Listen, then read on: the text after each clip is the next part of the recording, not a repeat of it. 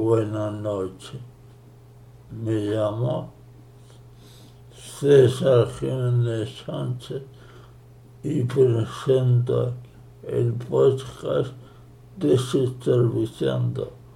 Este podcast trata en general de analizar los problemas a los que nos enfrentamos cotidianamente las personas discapacitadas y en la corta medida de nuestras posibilidades proponer alguna solución a esos problemas, obstáculos y barreras.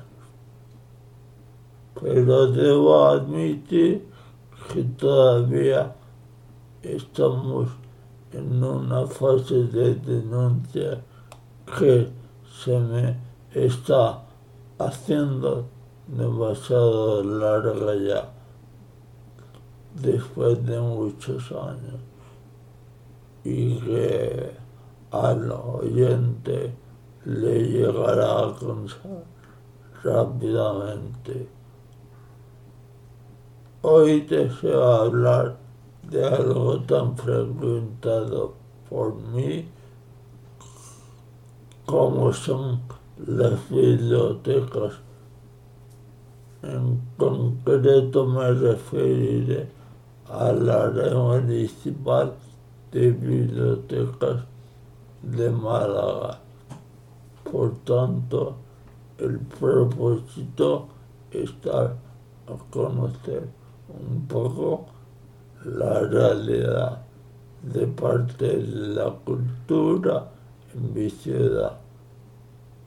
Pretendo tratar tanto el acceso físico a los edificios e instalaciones bibliotecarios como a los servicios que ofrecen, llámense libros, libros electrónicos, libros en otros formatos, audiolibros y lo que les haga más o menos accesible al público discapacitado y al público en general.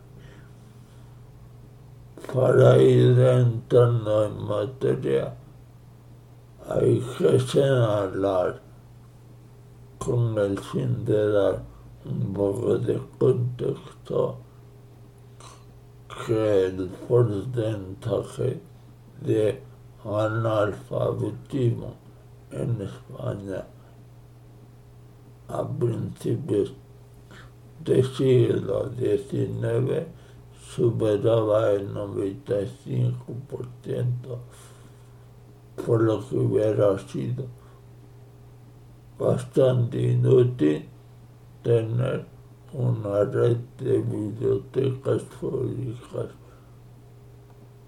A principios del siglo XX ya con un sistema educativo público el analfabetismo todavía llegaba al 65% de la población frente, frente al 50% de analfabetismo en la población europea. Población española que rondaba los 15 millones de habitantes. A principios del siglo XXI de un total de 39 millones de habitantes, más del 95% sabemos leer Otra cosa es el nivel de comprensión que tengamos, que yo creo que no alcanza tanto en este siglo. Por tanto, se justifica en cierto modo la existencia de una red de bibliotecas a la que pueda acceder todo el mundo. En Málaga, las bibliotecas municipales son 16, lo que yo creo que no está nada mal. Si todas fueran accesibles a todo el mundo. Yo no he visitado las 16 solo he ido a las tres que me pillan más cerca de casa. He intentado entrar a esas tres bibliotecas con éxito bastante desigual. Una corresponde al barrio del Perchet y se llama Jorge Guillén. A esa no he podido entrar por algún motivo llamado escalón o escalera. Lo típico. La segunda es la del barrio de Willy y se denomina igual que la filósofa más famosa de la provincia, María Zambrano. Tampoco hay he podido entrar. A la tercera fue la vencida en el barrio de la Cruz del Humilladero se encuentra la biblioteca Manuel Alto Aguirre. A esa sí puedo entrar. No sé cómo estará el panorama en el resto de bibliotecas municipales a las que añadir las de la Diputación Provincial y las universitarias. De ellas no voy a hablar en esta ocasión. También voy a dejar de lado las bibliotecas municipales a las que no he podido acceder. La del Ferchat y la de Güey. Pero sí es mi intención mencionar que las personas que vamos en silla de ruedas tenemos la mala costumbre de orinar cuando nos entra la gana. Y existe la, en los lugares públicos y privados la mala costumbre de no tener accesibles para nosotros, lo cual siempre es penoso, pero a veces provoca hasta situaciones bastante divertidas. Les relataré brevemente una de ellas. En esta biblioteca a la que voy me entraron ganas en una ocasión. La persona que atendía al público decía que no existía servicio accesible, pero yo sabía que en el edificio anexo hay uno y así se lo comuniqué. Pero claro, resulta que para entrar al edificio anexo mentado hace falta una llave que solo tenía su supervisora. Entonces le pedí amablemente que llamara a su supervisora para abrirme la puerta de ese edificio, parte del complejo bibliotecario anexo al edificio principal. Total, que vino la supervisora y me abrió la puerta con orgullo y algo de prepotencia. Tras superar ese escollo, ahora falta entrar al meódromo propiamente dicho, para el que hacía falta una segunda llave la que dispone también la supervisora.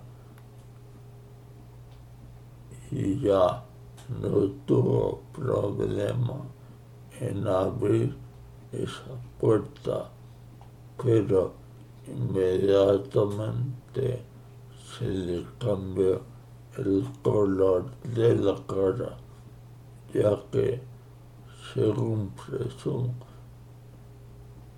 y según me confirmó mi asistente personal. Esa estancia se había convertido en almacén de utensilios de la trabajadora de la limpieza. En ese momento saqué la cámara de fotos que siempre lleva a cuestas para tales ocasiones, pidiéndole a la supervisora que me dejara entrar de todas formas para tomar una panorámica del recinto. Ella se opuso y ante mi insistencia, pasmo y ataque casi incontrolado de risa se situó ante la puerta del cuarto de baño a dar saltos con los brazos en forma de aspas para evitar que se viera el interior. Debía haberla grabado en su amago de baile salvaje, pero resulta que no tengo la fuerza necesaria para mantener la cámara de fotos del móvil en alto durante un tiempo prolongado. Las imágenes las toman los asistentes personales que me acompañan en cada momento, pero el lugar al que quiero llegar no es la, la consabida falta de accesibilidad física a los edificios de la tragicómica actitud de algunos trabajadores de las instalaciones a las que intentamos ir. De ese paso al punto siguiente. Ahora mismo estamos viviendo un periodo de transición o convivencia entre libros de papel tradicional y libro electrónico. En menor medida se puede hablar también de la existencia de audiolibros, pero es tan ínfima la cantidad de libros en Instagram como para decir que existen. Siendo ahora de que las bibliotecas reciban las novedades y los libros en sus catálogos en formato electrónico, audiolibro u otro formato, cualquiera que lo haga accesible para todo el mundo. Les contaré otra historieta. Érase una vez que solicité un libro en formato electrónico porque, como he indicado antes, no puedo sostener un volumen de más de 250 páginas aproximadamente en la mano. Que soy debilucho, puede ser, pero los debiluchos también tienen derecho a leer, digo yo. Pero vuelvo a la historia. La persona tras el mostrador me dio un libro de la biblioteca con todo el catálogo de libros de los que disponía. Naturalmente, el que yo buscaba no se encontraba entre ellos, pero de golpe y porrazos me acababa de prestar más de 100 libros. No es gran cosa teniendo en cuenta que muchos de ellos no los conoce nadie, o por lo menos yo. Y creo que algún libro sí conozco. Además, por supuesto, cuando entran novedades de libros, el catálogo electrónico no se va renovando.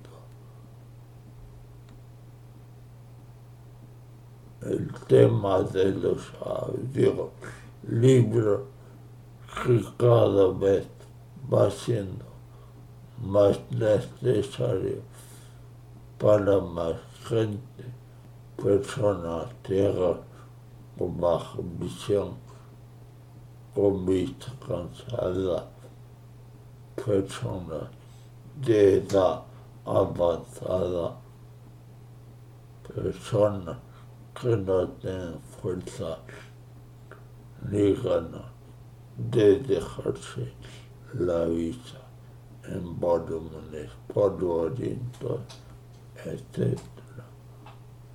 Sin encuentra igualmente en Do Los libros en formato braille no existen Ελα βίδεο που υπάρχει εντέωτα τραστών εξπόρχε ακούπα μου το εσπάθειο.